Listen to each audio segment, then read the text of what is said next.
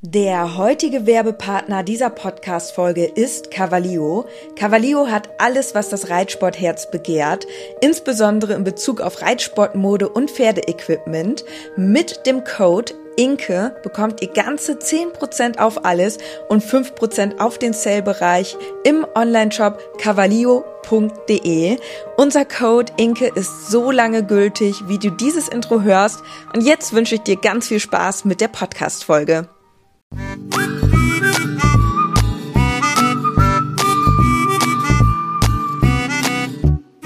Herzlich willkommen zum Podcast Gepflegter Reitsport mit Inke und Dennis als Team Leo.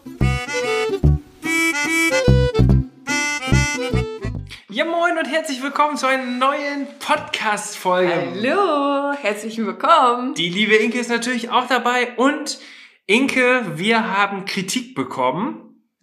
Oha. Einmal vier Sterne nur bei Apple Podcast. Warum? Die Kritik war so, dass unser Podcast richtig, richtig cool ist, aber einfach zu wenig kommt.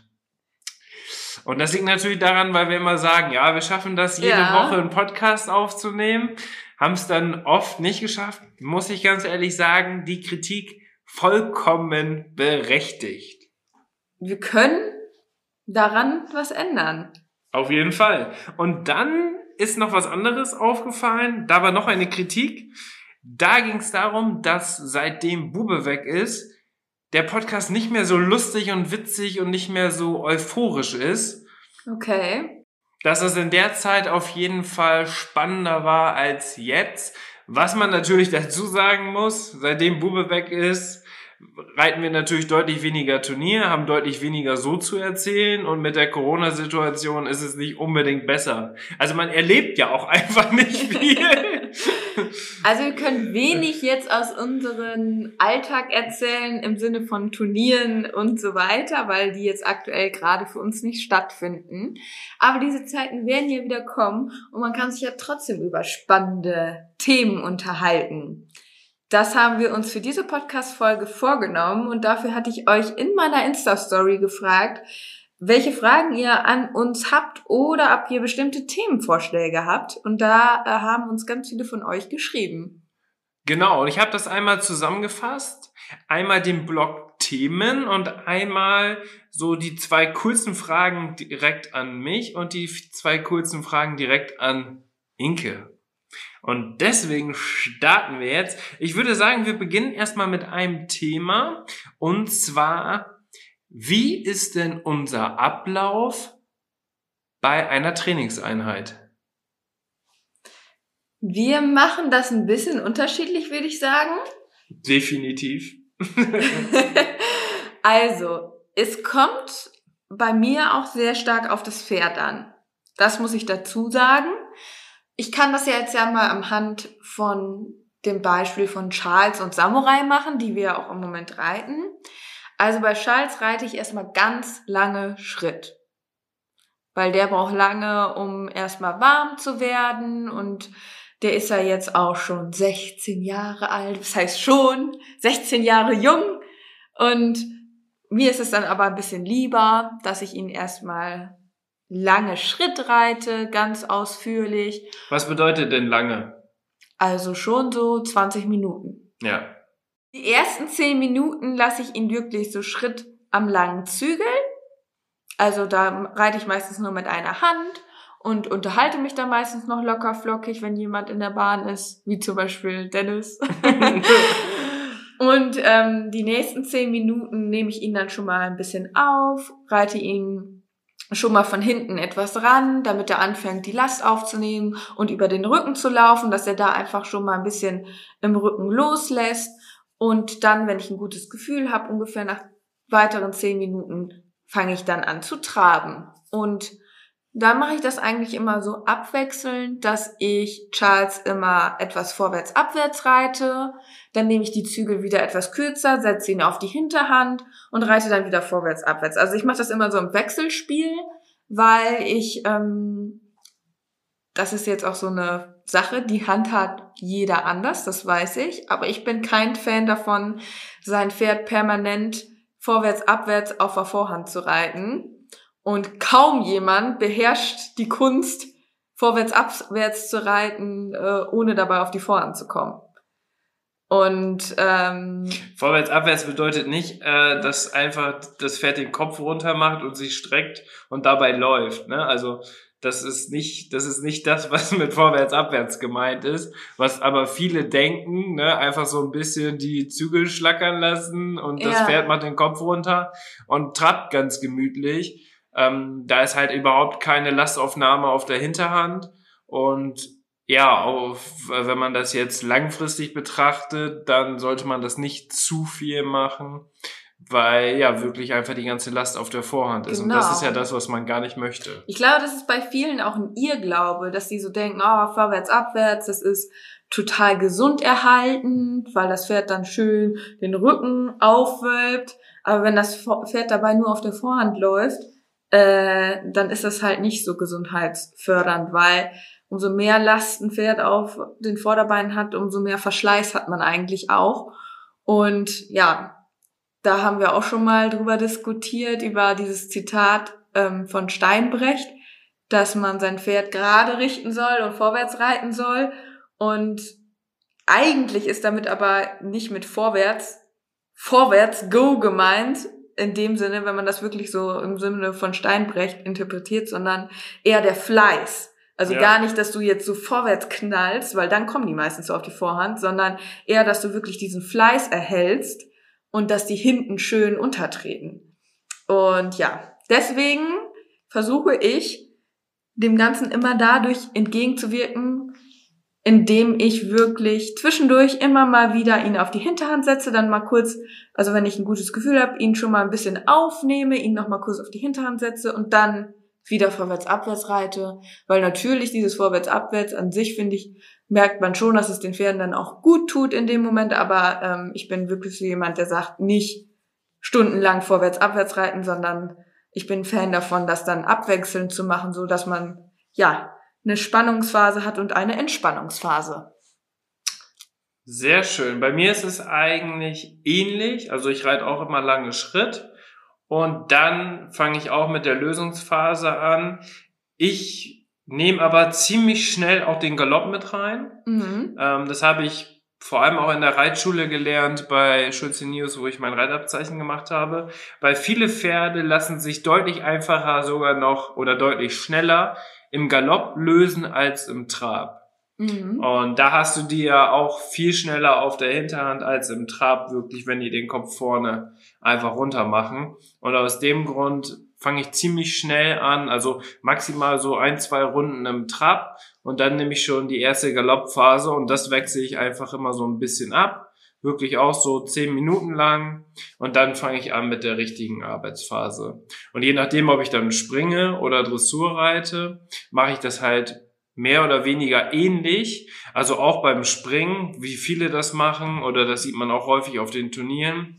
Die Leute traben drei, vier Runden, dann galoppieren die drei, vier Runden und dann fangen die an mit Springen. Mhm. So mache ich das gar nicht, sondern ich reite die wirklich erstmal eine Viertelstunde, 20 Minuten Dressur und dann fange ich an mit den ersten Sprung, sodass die wirklich komplett aufgewärmt sind, damit äh, ja das Verletzungsrisiko auch einfach Ja. gering ist.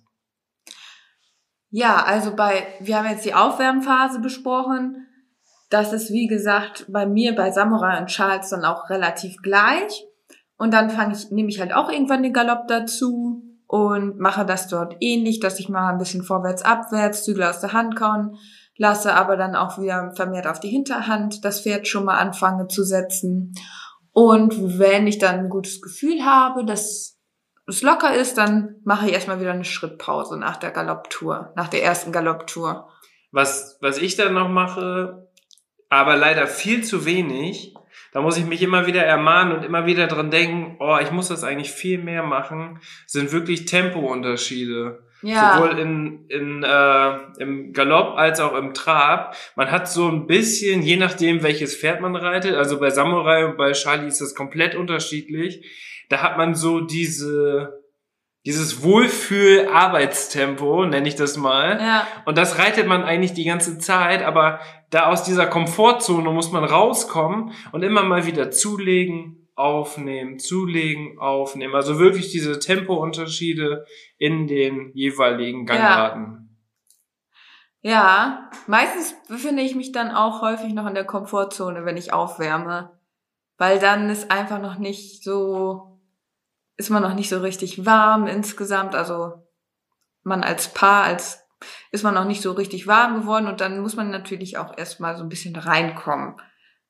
Aber Oder wie wie man, ist das bei dir? Ja, auf jeden Fall. Aber wie man jetzt ja merkt, wir nutzen schon ungefähr mindestens eine halbe Stunde, um das Pferd aufzuwärmen. Und das machen, glaube ich, sehr, sehr, sehr, sehr, sehr wenig. Also die schlimmsten sind eigentlich die, die wirklich ihr Pferd aus der Box ziehen, fertig machen, draufsitzen und sobald die in die Halle kommen oder aufs Viereck oder auf dem Springplatz, direkt anfangen zu traben. Also deren Aufwärmphase ist von, von der Box oder vom Anbinde, Mhm. von der Anbindestelle bis hin zum Platz. Diese Schrittphase, das ist für die Aufwärmen und dann fangen die direkt an zu traben. Und dann denke ich mir immer nur so, oh mein Gott, das arme Pferd. Ja, das finde ich auch nicht gut. Da sollte man sich die Zeit für nehmen. Wenn man das mal macht, weil man irgendwie überhaupt keine Zeit mehr hat oder knapp dran ist, okay. Aber wenn man es immer so macht, Genau, dann machen wir eigentlich so Viertelstunde, 20 Minuten richtig Power-Training, also entweder Dressur oder Springen. Und dann noch mindestens so 10 bis 15 Minuten Cooldown am Ende. Weil das ist eigentlich gen- fast genauso wichtig wie die Aufwärmphase. richtig. Noch, also genauso schlimm ist es eigentlich, wenn du nochmal eben zwei, drei Sprünge gemacht hast, gehst dann eine Runde Schritt und steigst ab und stellst das Mhm. Pferd weg. Ich wollte jetzt noch mal kurz mich auf die, jetzt kommt es nämlich zu den Unterschieden in der Arbeitsphase zwischen ähm, Charles und Samurai. Die unterscheidet sich nämlich stark. Weil dann gehe ich wirklich da rein, dass ich an den Schwächen von den Pferden arbeite.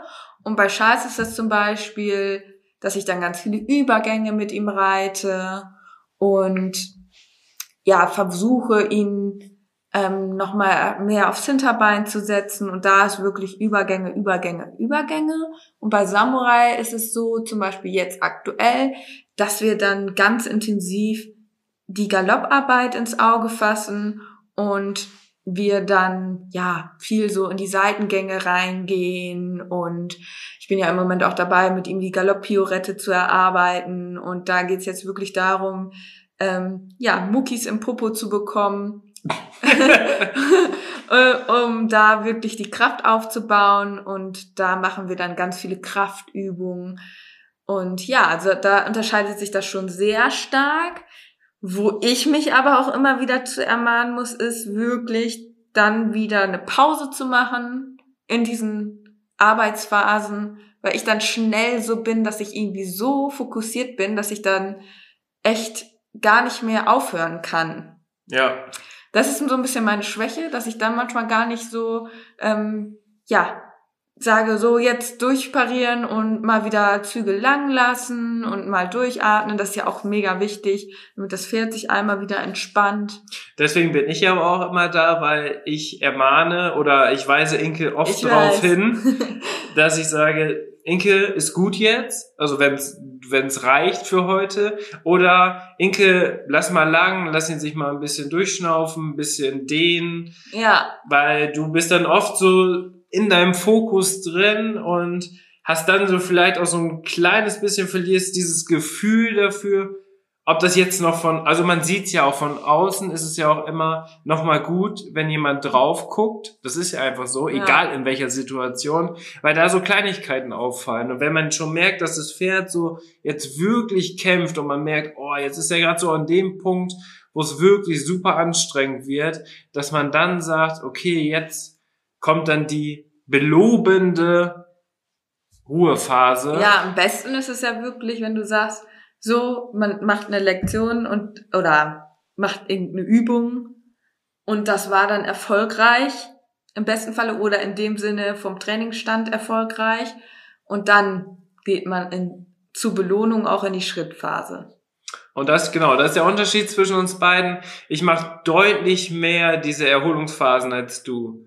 Also ich, Aber- ich arbeite im Pferd eigentlich nicht länger als fünf Minuten am Stück, ohne dass es dann dazwischen nochmal eine Ruhephase bekommt. Mhm. Und du reitest schon mal so zehn Minuten, manchmal vielleicht sogar 15 Minuten am Stück und erarbeitest irgendetwas und dann kommt erst deine kleine Zwischenpause sozusagen. Ja, das stimmt. Obwohl das bei Charles und Samurai auch echt wieder ein bisschen unterschiedlich ist. Ich muss sagen, bei Charles habe ich mir das so angewöhnt, wenn er was gut macht, dann ähm, pariere ich direkt durch als Belohnung, lobe ihn und dann bleibt er immer so ganz brav stehen und dann freut er sich immer richtig. und dann gehe ich auch erstmal wieder ein bisschen Schritt. Was bei Charlie aber der Fall ist, davon hast du das wahrscheinlich auch, dieses kontinuierliche und lange Arbeiten, ähm, dass Charlie auch einfach richtig viel Kondition hat und Ja, eigentlich kaum stimmt. müde zu kriegen ist. Teilweise, wenn du den eine Stunde geritten hast, dann fängt der erst an und will richtig vorwärts. Ja, also stimmt, du brauchst bei denen keine. Sporten, du brauchst bei denen eigentlich gar nichts, weil der immer vorwärts will. Ja. Und da muss man schon echt, ja, ihn auch kontrolliert mal zurückholen, damit das nicht äh, an Überhand gewinnt. Ja, und bei Samurai ist es jetzt wirklich so, da finde ich das eher, dass ich das dann habe, dass ich dann manchmal vergesse, eine Pause zu machen, weil ich da immer so mega fokussiert bin. Ja, und ähm, immer so denke, ah, ich will das jetzt schaffen und dann komme ich irgendwie nie dazu, eine Pause zu machen, was natürlich nicht richtig ist. Da muss ich mich ermahnen. Und Samurai ist Und natürlich ist- deutlich schneller auch erschöpft als Charlie. Ja. Und deswegen ähm, macht es bei ihnen Sinn, aber er ist ja auch in der absoluten Aufbauphase gerade. Ja, und da muss ich mich wirklich ermahnen, weil diese Schrittphasen oder Schrittpausen sind unglaublich wertvoll. Das habe ich jetzt auch noch mal äh, gelesen, dass gerade wenn dir jetzt, wenn man wirklich in der Arbeit ist und dann eine Schrittpause macht, in diesem Zeitraum baut das Pferd weiter oder auch, das ist auch so beim Menschen, wenn ich jetzt jogge und dann eine Schrittpause mache, Mhm. Und eine Schritt, kommt jetzt auf an, eine Schrittpause. Machst du die, weil du nicht mehr kannst? weil du faul bist? Oder jetzt- weil... Dennis muss jetzt lachen, weil, ähm, weil ich jetzt immer sonntags mit meiner Mutter joggen gehe. Vielleicht einige. Immer? okay, zweimal. Einige, die mich auch auf Insta verfolgen, wissen, sonntags gehe ich jetzt immer mit meiner Mama joggen und ja. Naja, auf jeden Fall, in dieser Phase, wo man einen Schritt geht, baut man weiter Muskeln auf. Also die Muskeln brennen dann noch nach.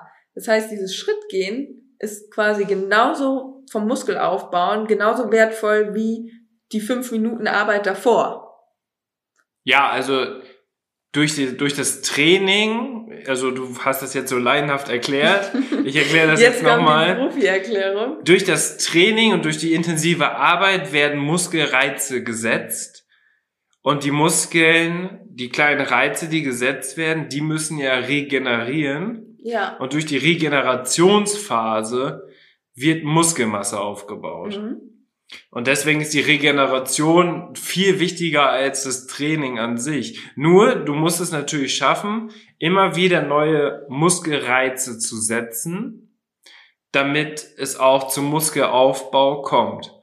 Und ähm, das ist natürlich total wichtig, vor allem wenn es jetzt in die Lektion geht, Galopp-Piorette, Traversalen, fliegende Wechsel, Dreierwechsel, Viererwechsel, die ganzen Sachen, die du jetzt übst, die benötigen natürlich unglaublich viel Muskelkraft für Samurai und aus dem Grund, ähm, ja, musst du halt immer schön fleißig weiter trainieren. Aber der hat sich jetzt einen gelben Schein geholt, der Bengel. Ja, da hat leider ähm, hat er einen Tritt abbekommen Von Charlie. von Charles. Keine Ahnung, wie die das geschafft haben. Ja, am Kopf leider. Aber, Aber- zum Glück an einer glücklichen Stelle, wenn man das so sagen kann. Also, wenn ein Pferd am Kopf getreten wird, das hört sich natürlich erstmal richtig krass an. Aber Charlie hat Samurai tatsächlich an der Stelle getroffen, wo der idealste Punkt ist, wenn man schon einen gegen Kopf bekommt. Oh. Dann da. Also, das ist wirklich ziemlich weit so auf seiner Stirn und da ist das Problem, bisschen weiter rechts oder links, wenn man dann das Auge trifft oder so, dann kann das natürlich richtig, richtig böse enden. Und deswegen haben wir richtig Glück gehabt und ja, Samurai geht's soweit eigentlich richtig gut, also erstaunlich gut. Und ja, deswegen ist das schon ganz gut, dass wir da jetzt auch ja, mehr oder weniger Glück gehabt haben. Glück im Unglück, wie man so schön sagt. Mhm. Das kannst du laut sagen. Ja, also wir sind jetzt bei der Erholungsphase in dem Sinne, dass man nachher auch nochmal schön Schritt geht. Also ich mache das dann immer gegen Ende, dass ich dann nochmal Zügel aus der Hand kauen mache und ich ihn dann einfach, dann dehnen die Pferde sich ja meistens nochmal schön nach unten, wenn man dann auch ordentlich gearbeitet hat. Und dann pare ich durch zum Schritt und dann sollte man im Idealfall natürlich auch nochmal ordentlich Schritt gehen, so dass man das Pferd ja schön regeneriert.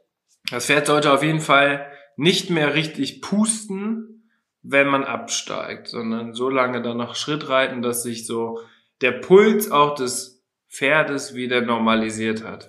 So. Das ist eigentlich ganz wichtig. Und ganz wichtig, ähm, also ich mache das eigentlich häufig so oder meistens so, dass ich in der letzten Arbeitsphase sozusagen Züge aus der Hand kauen mache, aber nicht im Leichttrab, also einfach Züge wegschmeißen, lass das Pferd vorwärts, ja. sondern ähm, im Aufsitzen im Trab und auch im Galopp Züge aus der Hand kauen lassen. Und das sollte man mhm. sowieso häufig mit einbauen, dass man immer wieder Züge aus der Hand kauen lässt, quasi im Arbeitstrab, im Arbeitsgalopp.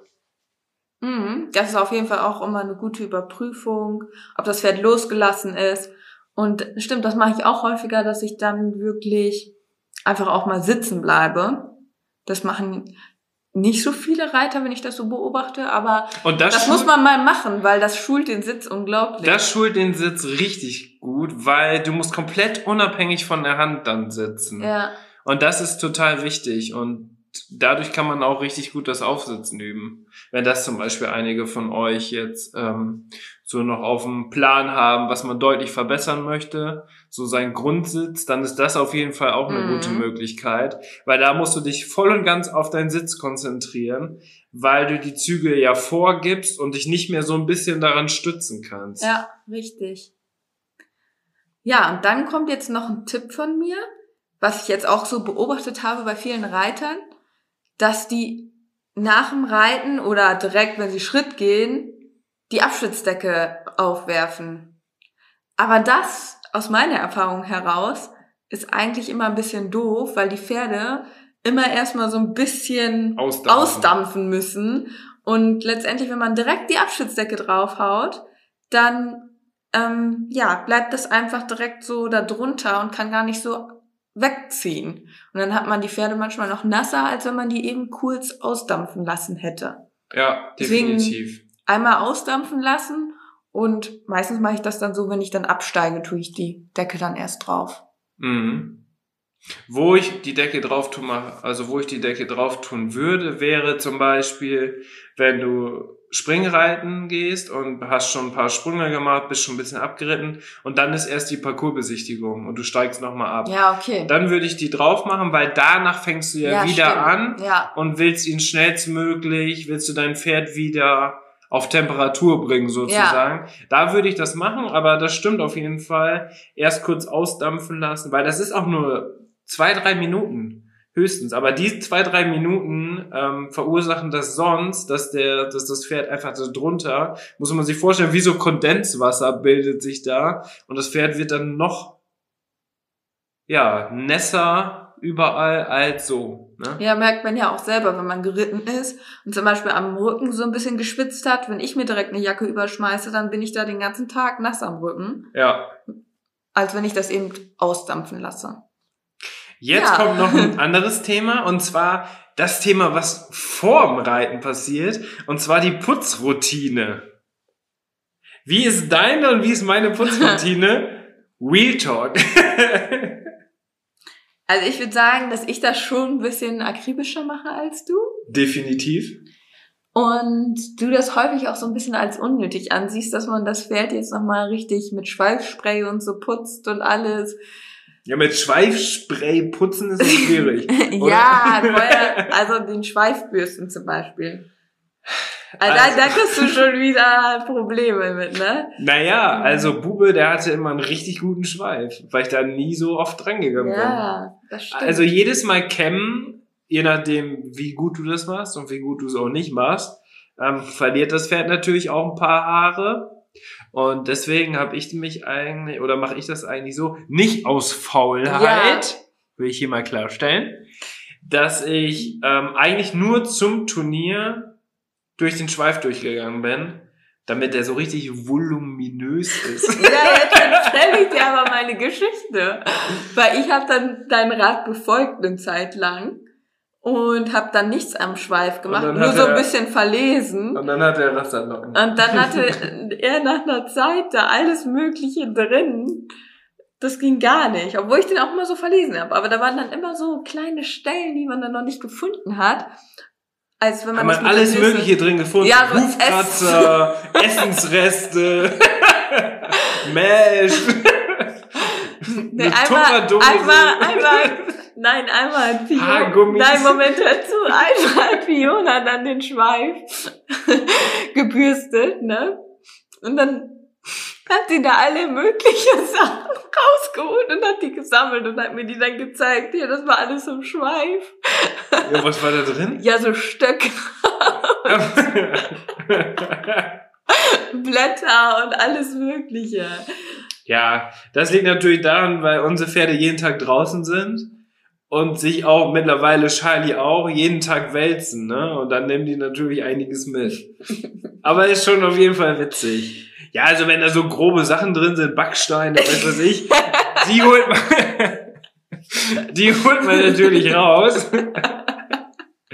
Aber grundsätzlich fahre ich eigentlich so ganz gut damit. Liegt natürlich auch, glaube ich, ein bisschen Ja. daran, wie lang der Schweif ist, ne? Also wenn der wirklich fast bis zum Boden hängt, ist ja klar, dass der auch alles Mögliche mitschlurt. Wenn er springmäßig kurz ist, dann nimmt er auch nicht so viel auf. Moment, aber du weißt auch nie, wie das ist, wenn man den Schweif dann mal richtig durchbürstet. Wie viel, Ar also wenn er dann nicht so lange gebürstet wurde, dann ist das echt viel Arbeit und dann findet man da auch einiges drin. Weil das machst du dann ja nie. Das muss ich ja immer dann machen. Wenn Jetzt haben wir, jetzt fahren. haben wir die ganze Zeit über den Schweif gesprochen. Wir wollen über die Putzroutine sprechen. Okay, also. Ich mache es eigentlich immer so, dass ich erst auskratze, Hufe auskratze. Ich nicht. mal genau, wir machen jetzt einfach mal den Ablauf. Wie würdest du jetzt ein Pferd fertig machen? Von außer Box nehmen bis Trensen und los. Okay, ich würde die Hufe auskratzen, dann nehme ich den Striegel und striegel das Pferd einmal so ab und kreisenden Bewegungen. Dann sprühe ich Schweifspray in den Schweif. Dann kämme ich Mähne und Schweif. Lässt du das nicht einwirken? Manchmal lasse ich das auch einwirken, je nachdem. Aha. Dann nehme ich eine Kadetsche. Ui, was für ein Wort. das kennst du gar nicht, das Wort. Ne? Und ähm, ja, mach dann nochmal den Pferdekörper, bürste ich dann nochmal so ab. Dann nehme ich die Wurzelbürste und gehe an die Beine ran und bürste die nochmal schön sauber. Oder falls er nochmal irgendwo so eine krustige Stelle oder so hat am Körper. Ja, und dann manchmal gehe ich dann noch. Also eine krustige Stelle, meint, damit meint sie Dreck, ne? Also nicht, dass du irgendwo eine Verletzung die Kruste abscheuerst. Ja. Und dann gehe ich am Ende nochmal mit so einer Fellglanzbürste drüber oder mit einem Lammfellhandschuh. Für den letzten Glanz. Und wie lange brauchst du dafür? Schon ein kleines bisschen. Und dann sattelst du. Und dann sattel ich. Und dann Gamaschen oder Dann- erst Gamaschen, dann Sattel? Unterschiedlich. Manchmal mache ich erst Gamaschen, je nachdem, was eher greifbar ist. Okay, also da bist du nicht festgelegt. Ja, Und zum Ende dann Trense und dann geht's los. genau. Ich mache das anders. ich nehme das Pferd raus, nehme die Wurzelbürste und bürste alles. Von Kopf bis Huf alles weggebürstet, damit das Pferd richtig schön sauber ist. Dann mache ich den Sattel schon mal drauf, damit er sich schon mal so ein bisschen anliegt Mhm. und Gurte schon mal. Dann kratze ich erst die Hufe aus, feg schnell alles, zack, zack, zack. Dann gehe ich mit der Wurzelbüste nochmal ran und mache die Beine nochmal richtig schön sauber. Ja, das ist nämlich das Problem. Wenn du als, also wenn du zwischendrin das machst mit den Hufe auskratzen, dann sind die Beine wieder dreckig, wenn im Zweifel zwei. Dann musst du wieder darüber putzen. Deswegen mache ich das am Anfang. Nee, aber. Doch, doch. Ja, bei mir dauert das halt, das ganze Spektakel dauert zwei Minuten. So, aber ich mache halt, ich brauche halt nur einen Hufkratzer und eine Wurzelbürste. Mehr brauche ich nicht. Hm. Und wenn dir zum Beispiel Schlamm oder so auch an der Mähne ist, dann bürste ich das auch mit der Wurzelbürste raus, weil damit beschädigst du auch nicht die Haare. Sondern damit kriegst du den Dreck ganz gut runter, bürstest da aber nicht so durch und ziehst so dran. Weil du kannst dir ja vorstellen, wenn das so alles verklebt ist, vom Schlamm her, und wenn du da dann mit der Bürste durchgehst, also mit der Haarbürste, wie nennt man die Haarbürste? Bürste? Haarbürste, richtig? Fanbürste. Mainbürste, wenn ich, wenn du damit durchgehst, dann zieht man so die ganze Zeit. Und deswegen mache ich das auch mit einer Wurzelbürste. Einmal so. Ja, aber dann wird die ja ganz strubbelig. Das ist ja viel schöner, wenn du die einmal richtig durchkämmst. Nein. Das sieht viel ordentlicher aus. Nein. Zum Turnier. Zum Turnier. Aber ja, das Ding ist das, dass deine Theorie nur aufgeht, wenn jemand zwischendurch, so wie ich, da auch einmal gründlich drüber putze. Nee, Rest Doch. macht die Natur. Nee. Doch. Ich bin ja diejenige, die dann zwischendurch immer noch mal den Schweif und die Mähne richtig mal sauber macht. ja, also wir machen das schon unterschiedlich.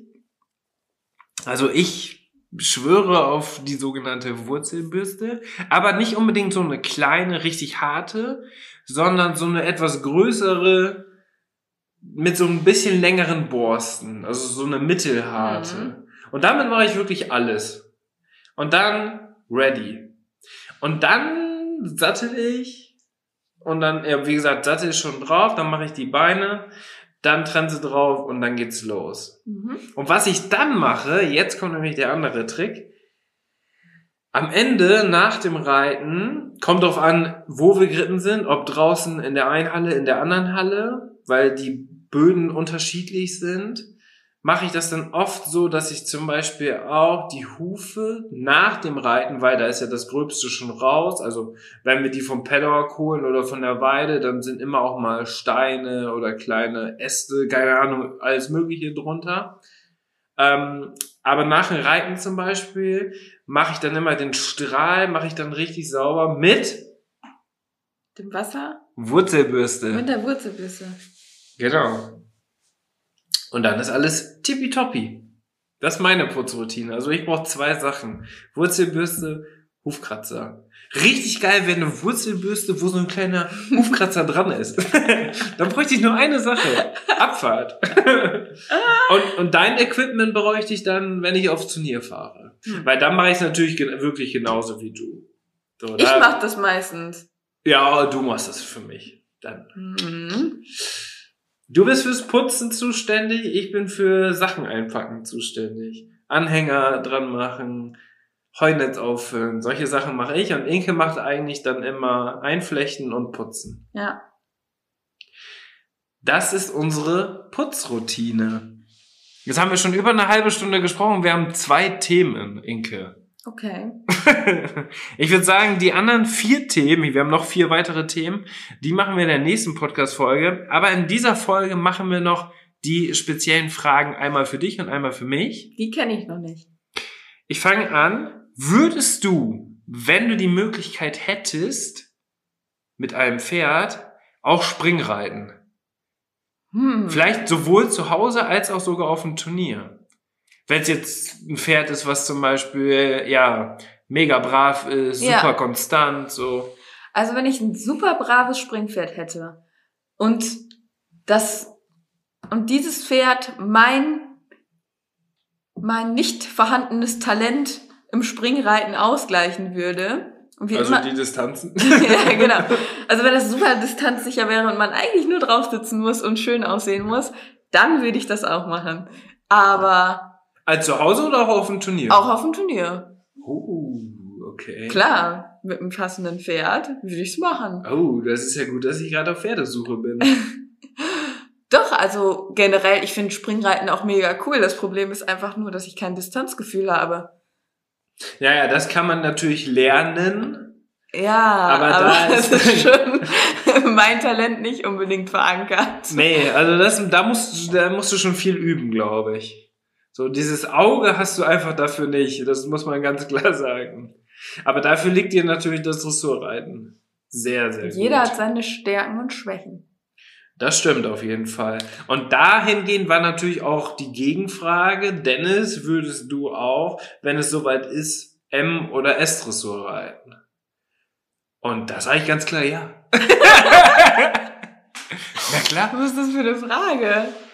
Nee, Die stellst du dir gar nicht, oder?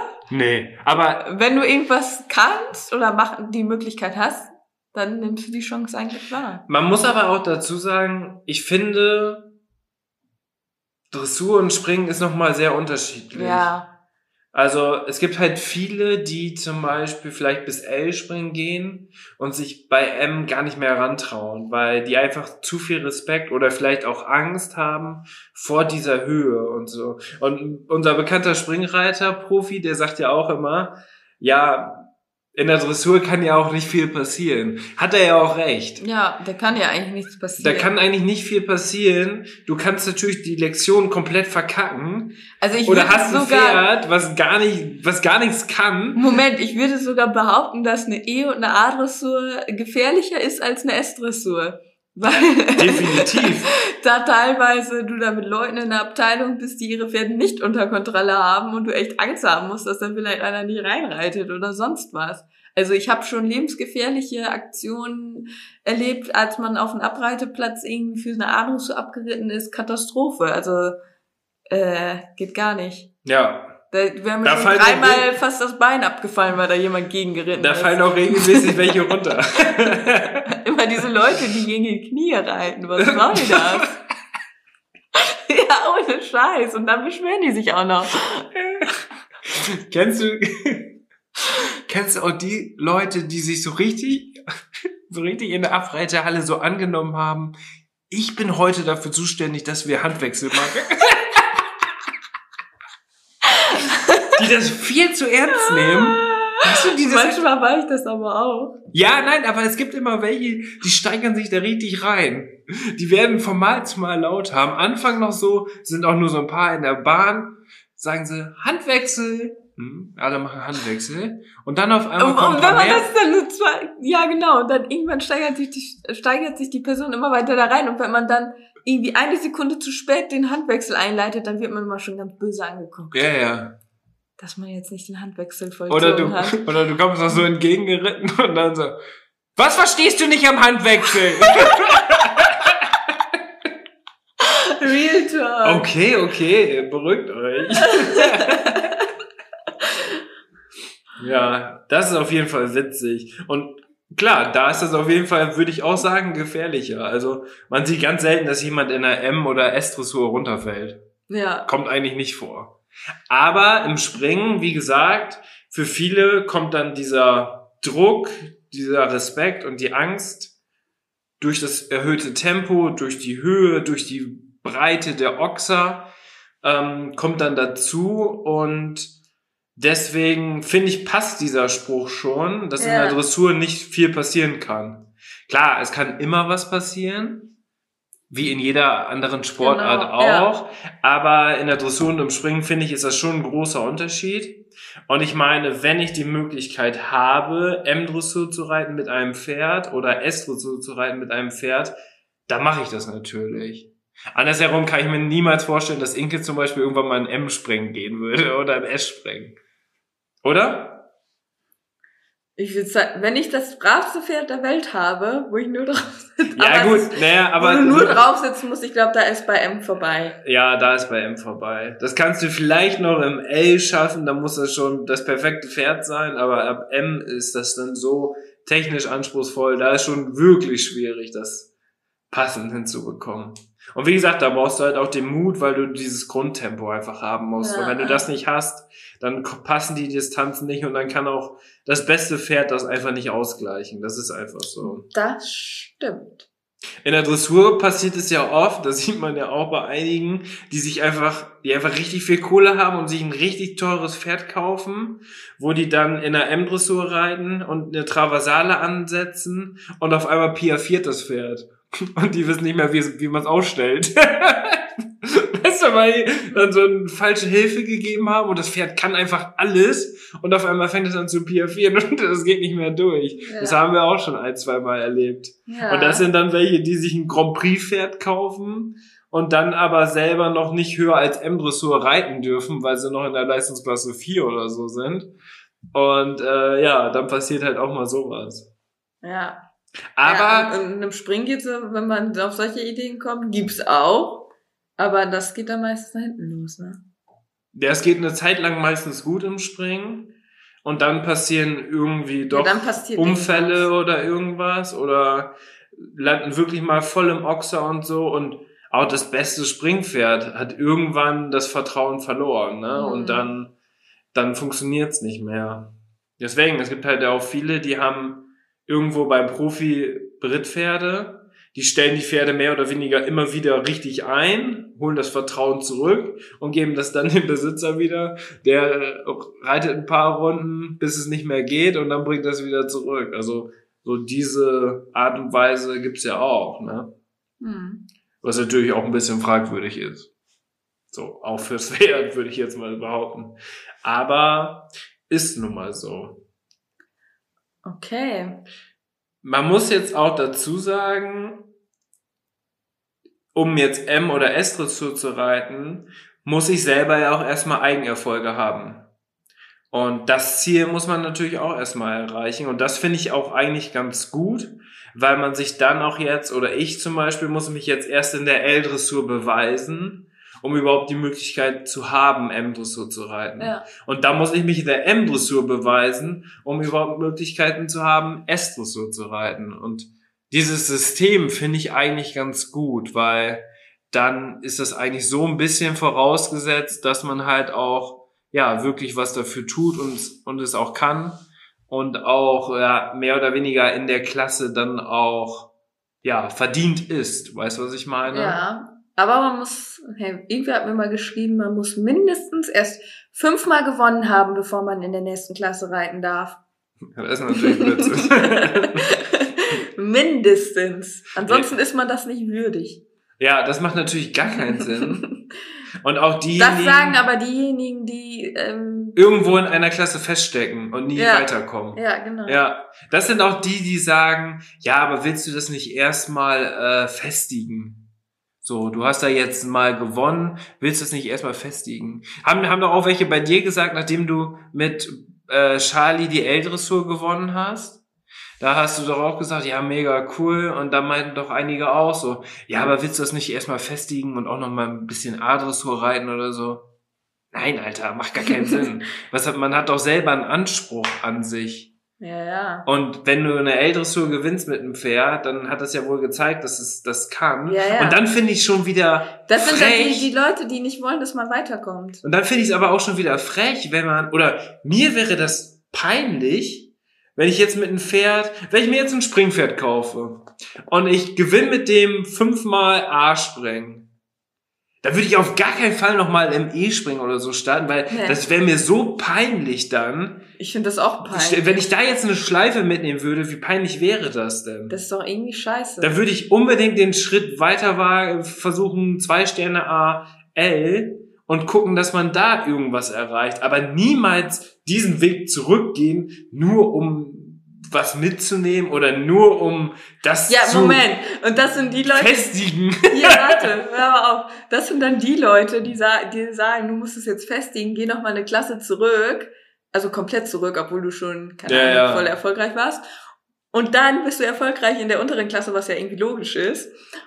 Und dann sagen sie, ja, aber du warst ja auch schon in einer Klasse höher erfolgreich. Ja, sicher. Damit Leute- kann man nur verlieren. Solche Leute wollen einen nur, keine Ahnung, das sind einfach Leute, die einen fertig machen wollen. Ja, das sind die, die zu Hause, die dann erzählen, ja, zu Hause trainiere ich M-Lektion. Und auf dem Turnier sind sie aber in der Adresse unterwegs. Und holen dann eine Schleife und posten das. Yeah, Dritter. in was? A-Dressur. Hast du nicht erzählt, du übst gerade die fliegende Wechsel? Ja, aber man, A-Dressur, da muss ich was mitnehmen. ja, also, wenn man sich unsicher ist und wenn man das länger reitet oder man hat auch ein Pferd, was nicht vielleicht das Potenzial hat oder es wirklich schwierig hat, in der höheren Klasse zu bestehen, dann finde ich das gut und dann finde ich das auch okay, wenn man mehrere Jahre so in der Klasse trainiert, weißt du? Mhm. Es geht halt darum, wie man es kommuniziert. Gibt man damit an und behauptet, dass man eigentlich auch viel besser ist? Oder sagt man einfach, du, ich habe richtig viel Spaß an A-Dressurreiten, an A-Springreiten, ich traue mich nicht höher oder ich kann nicht höher und bin da trotzdem sehr erfolgreich und nehme jedes Wochenende eine Schleife mit, dann finde ich das total okay. Aber ich finde das nicht gut, wenn die Leute dann sagen, du, aber mach das doch so oder so. Oder anderen Leuten, die noch ein, zwei Klassen höher reiten, denen dann irgendwie so Weisheiten mitgeben. Ja, du musst das erst festigen. Da, komm mal wieder zurück in die Adels. Nein, Alter. Was soll das? Was soll das? Ah. das macht doch keinen Sinn. Vor allem so mit Charlie macht macht sowieso gar keinen Sinn, weil eine Adressur dreht er völlig am Rad in der Abteilung. Ist unmöglich. Das wird, wird, gar nicht gehen. So, Charles und mit, kann nicht in der Und mit Samurai ist es halt so, auf dem 2040 Platz ist es halt echt nicht so einfach mit ihnen. Du kannst viel besser dich mit so einem großrahmigen Pferd auf dem 2060 viel beweisen. Ja. So. Und jetzt mit deinen Erfolgen darfst du ja teilweise, wir haben es jetzt ja auch in den Ausschreibungen gesehen, darfst du ja oft jetzt auch gar keine L-Dressur mehr reiten, weil du ja, zwei Sterne M platziert bist und Leistungsklasse 3 und dann bist du sowieso oft schon da außen vor. Also kannst du gar nicht die L festigen. so, das funktioniert gar nicht. Du darfst es gar nicht mehr reiten, weil das dann gegenseitig ausgeschrieben ist. Hm. Ja. Deswegen, also da muss man das immer so ein bisschen realistisch sehen und wirklich das machen, was man will.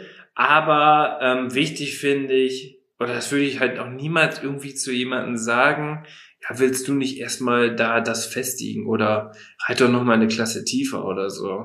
Das würde ich niemals zu jemandem sagen. Ja, zumindest. Was ist das für eine Art und Weise? Also im Springen vielleicht ja schon, wenn das halt ja, gefährlich ist. Ja, aber ich würde mir das nicht rausnehmen, wenn ich in derselben Klasse reite oder irgendwo auch da oder als Amateur, würde ich mir das nicht rausnehmen, sowas zu sagen. Weißt du? Wenn man sich mal so unterhält, dann würde ich sagen, keine Ahnung, bis dreimal im A-Springen runtergefallen, dann sagt man vielleicht mal sowas, ja, dann reit doch erstmal wieder A, um Sicherheit zu bekommen. So, das sehen ja auch alle ein, ne? Mhm. So, aber wenn du im A-Springen immer durchkommst, bist aber nicht schnell und bist vom Stil vielleicht auch nicht so oder hast nicht das Pferd, was gut ankommt bei den Richtern, dann bist du ja trotzdem gut in der ML unterwegs dann sage ich ja niemals zu denen, ja, reit doch lieber A, weil es funktioniert doch in der L. Mhm. Sowohl in der Dressur als auch im Springen. Und ich glaube, man muss sich selber ein bisschen einschätzen in dem Bereich und das dann einfach machen. Und ich finde auch, so wie bei dir mit Charlie, du hast ja auch irgendwann den Entschluss gefasst, dass du gesagt hast, A-Dressur mache ich nicht mehr, unter anderem, weil er so bekloppt ist. A-Dressur mache ich nicht mehr, ich mache L-Dressur und ich kämpfe mich da hoch und versuche alles Mögliche, ja. damit ich da irgendwie Erfolg habe. Ja, und am Ende hast du jetzt, keine Ahnung, 15 L-Platzierungen, hast gewonnen. So, das hätte Charlie niemals jemand zugetraut. Und wenn du immer bei, mit ihm in der Adressur geblieben wärst, dann wärst du halt heute auch nicht da, wo du bist. Und dann wäre das auch mit Samurai jetzt nicht so schnell, so erfolgreich ja. gewesen, weil du hast mit Charlie ja schon die Erfahrung gesammelt die du mit Samurai ja. jetzt weiterführen konntest. Ja, bei Charlie war das damals ja auch so, dass ähm, ja, dass man halt sich da auch erstmal so rechtfertigen musste, wie du reitest jetzt L-Dressur, ne? ja. Ähm, Was willst du in der L-Dressur? Aber generell, die Leute denken eigentlich nie, dass man etwas schafft, bis man es geschafft hat. Also ja.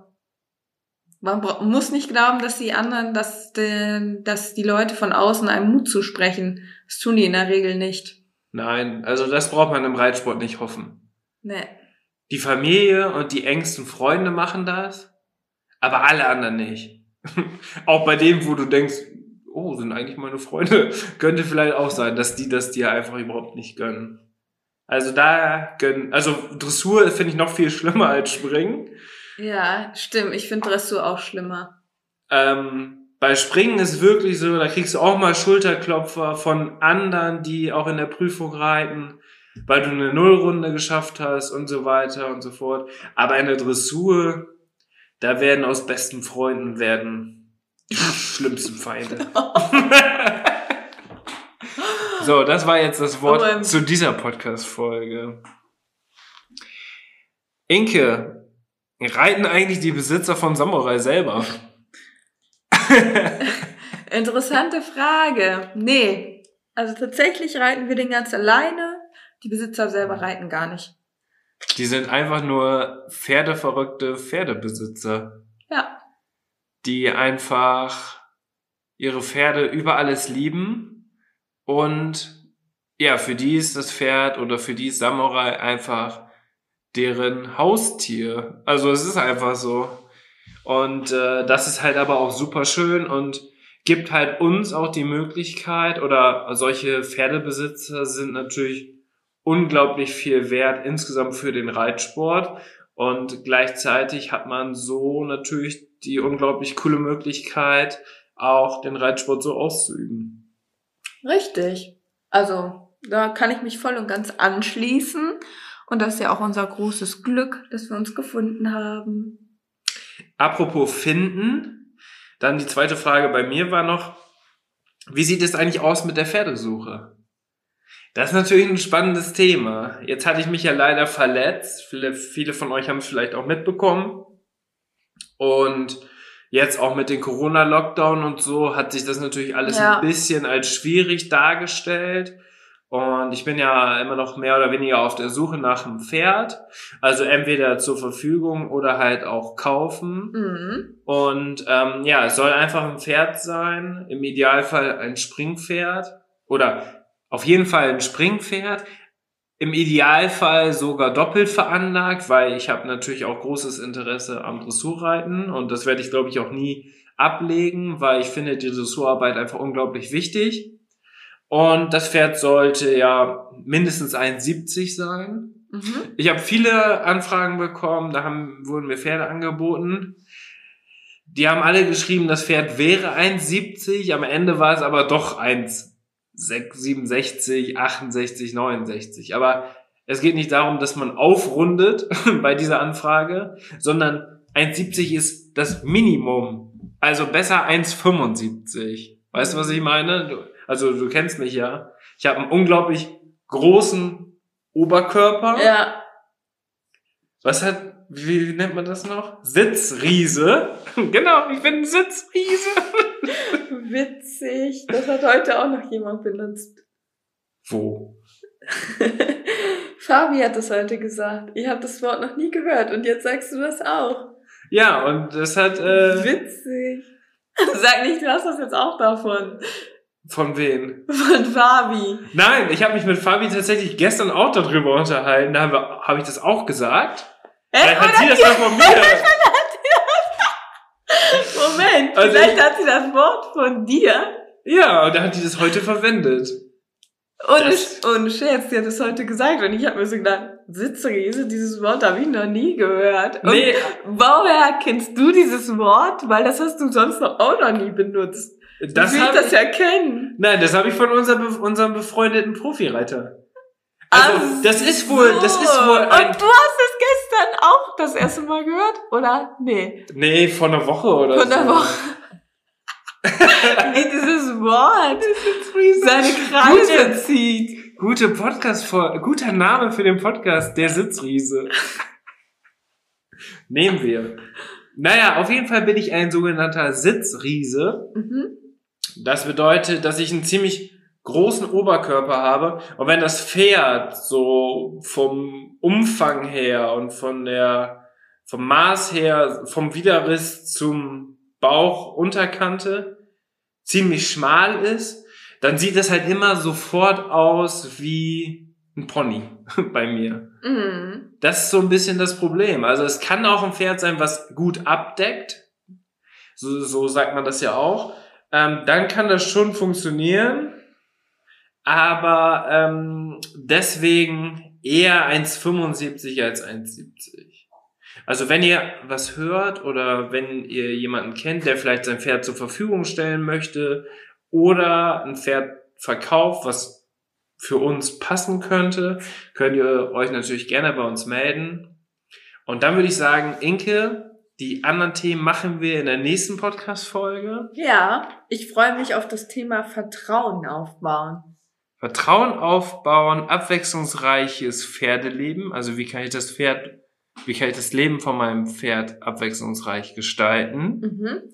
Die aktuelle Turniersituation. Wie gehen wir damit um? Was ist geplant? Was hoffen wir? Hoffnungen, Wünsche, all sowas. Und Stürze und Unfälle mit Pferden. Können wir auch ein bisschen von berichten. Das hört ihr alles in der nächsten Podcast-Folge. Vielen Dank, dass ihr eingeschaltet habt. Dankeschön. Ich hoffe, das war heute wieder auf dem Niveau, als Bube noch da war. Nee, das hoffe ich auch. Und wenn es der Fall ist, dann lasst uns doch gerne eine Bewertung da auf Apple Podcast. Und abonniert gerne sehr auch, helfen. und abonniert auch gerne den Podcast. Den könnt ihr auch bei Apple Podcast und auch bei Spotify abonnieren. Wir haben nämlich fast die 30.000 Abonnenten geknackt. Richtig, richtig cool. Also unglaublich, wie stark die Reichweite von unserem Podcast ist. Das freut uns total, weil wir auch einfach so eine Nische sind. Jetzt habe ich aber auch genug gequatscht. Leute, wir hören, hören uns. uns in der nächsten Podcast-Folge. Ciao. Am Ende der Podcast-Folge habe ich noch einen Tipp für euch. Unser Partner rund um das Thema Fütterung ist der Online-Shop masterhorse.de. Ab Kraftfutter, Mesh oder Nahrungsergänzer. Unsere Pferde sind durch Masterhorse optimal versorgt und werden im Muskelaufbau unterstützt. Vom Bodybuilder Fiabesco bis hin zum jüngsten Teammitglied Santi. Aber auch unser Hund Schnucks, der hier im Podcast ab und zu mal zu Wort kommt, freut sich täglich über sein Hundefutter von Masterdog. Ich weiß, im Moment steigen die Kosten im Tierhalterbereich enorm. Daher freuen wir uns, dass wir euch gemeinsam mit Masterhorse und unserem Code 06inke etwas unterstützen können. Denn ob Pferde- oder Hundefutter, mit unserem Code sparst du ganze 10 Euro auf deine Bestellung. Der Mindestbestellwert ist 50 Euro und der Code 06inke ist so lange gültig, wie du dieses Outro hörst. Wir hören uns in der nächsten Podcast-Folge wieder. Bis dahin, ciao.